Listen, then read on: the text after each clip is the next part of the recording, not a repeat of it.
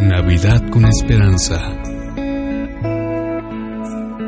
Diversiones inocentes.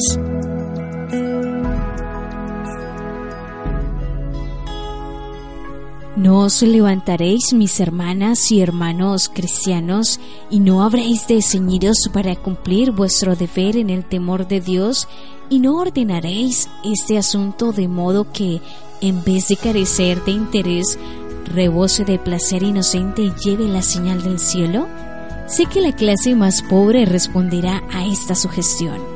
Los más ricos también debieran manifestar interés y dar regalos y ofrendas proporcionales a los recursos que Dios les confió. Ojalá que en los libros del cielo se hagan acerca de la Navidad anotaciones cual nunca se las vio, por causa de los donativos que se ofrezcan para sostener la obra de Dios y el fortalecimiento de su reino.